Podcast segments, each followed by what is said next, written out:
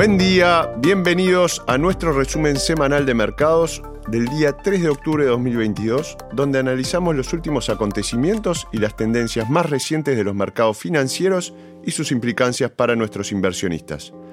En Dominion buscamos estar lo más cerca posible de nuestro cliente, acercando noticias y análisis desde una óptica un tanto distinta a lo convencional. Santiago Queirolo quien les habla, Sales Manager de Dominion, y este informe fue preparado por nuestro equipo de Dominion Asset Management en Londres. En el día de hoy tendremos la segunda parte de la búsqueda de catalizadores del mercado alcista. Esto es, el declive y la caída de la inflación. Esta semana continuamos nuestra serie sobre los probables catalizadores del próximo mercado alcista. Recordemos que a lo largo de este año, y especialmente en los últimos meses, hemos reiterado nuestra opinión de que este ciclo bajista actual aún no ha terminado, con más riesgos para los inversores. Esto terminará eventualmente y un nuevo ciclo de mercado alcista vendrá para los mercados de acciones. La pregunta es, ¿qué impulsará ese movimiento sostenido al alza en las acciones? La semana pasada analizamos el primero de nuestros catalizadores del mercado alcista, un giro en la política de los bancos centrales y por qué este resultado precipitaría un nuevo ciclo de mercado alcista. Esta semana, el segundo de nuestros catalizadores que los inversores deberían de tener en cuenta es un descenso sostenido de la inflación.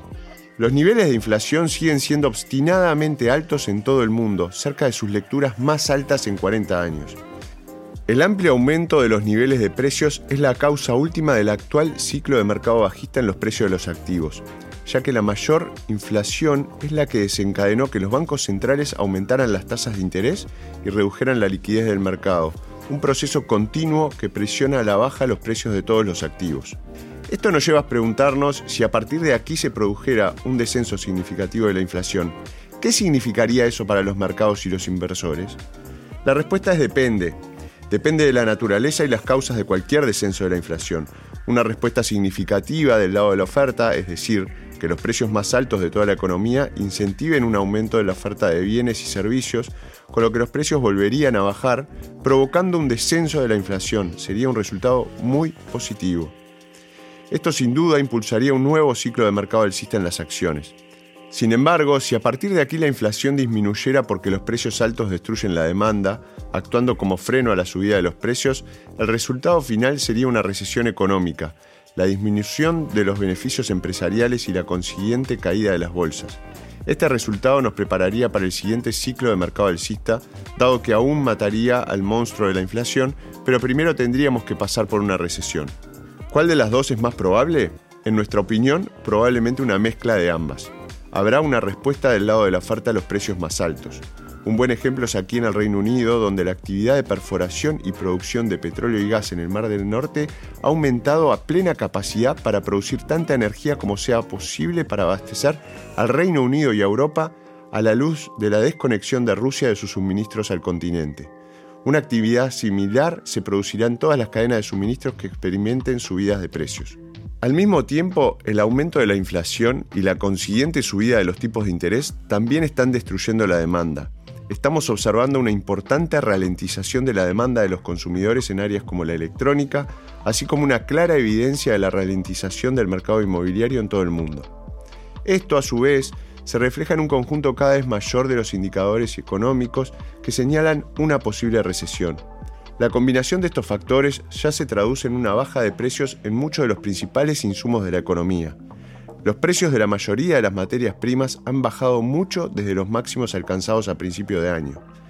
Otros costos de los insumos, como los fletes y los componentes, también han visto bajar sus precios desde niveles mucho más altos a principios de 2022. La inflación salarial sigue siendo positiva, pero no se ha desbocado de la misma manera que lo hizo durante el ciclo de inflación de la década de los 70. En términos reales, el trabajador medio de Estados Unidos y Europa ha sufrido un recorte salarial este año. La fuerte subida de los precios de la vivienda en 2021 se han estancado y en algunos lugares se están invirtiendo. Todos estos son indicadores adelantados de los datos oficiales de inflación, es decir, indican que deberíamos empezar a ver que las cifras oficiales de inflación bajan. El momento en que esto ocurra es incierto, La inflación tiene un carácter resbaladizo e históricamente ha sido increíblemente difícil de predecir, pero hay razones para ser progresivamente optimistas en cuanto a que gran parte de las presiones inflacionarias pueden empezar a disminuir en los próximos meses.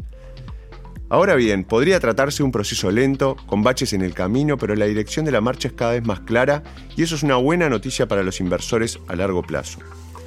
Cuando las cifras oficiales de inflación empiecen a bajar en forma sostenida, esto será un sólido catalizador para unos mercados de renta variable más estables y aumentará la probabilidad de que comience un nuevo ciclo de mercado alcista en serio. Y seremos los primeros en decírselo a todo el mundo. A partir de aquí se requiere paciencia por parte de los inversores, pero cada vez estamos más cerca del momento en el que podremos llamar con confianza el próximo ciclo de mercado alcista. Santiago Queirolo quien los acompañó hoy día y esperamos hayan disfrutado de este nuevo episodio.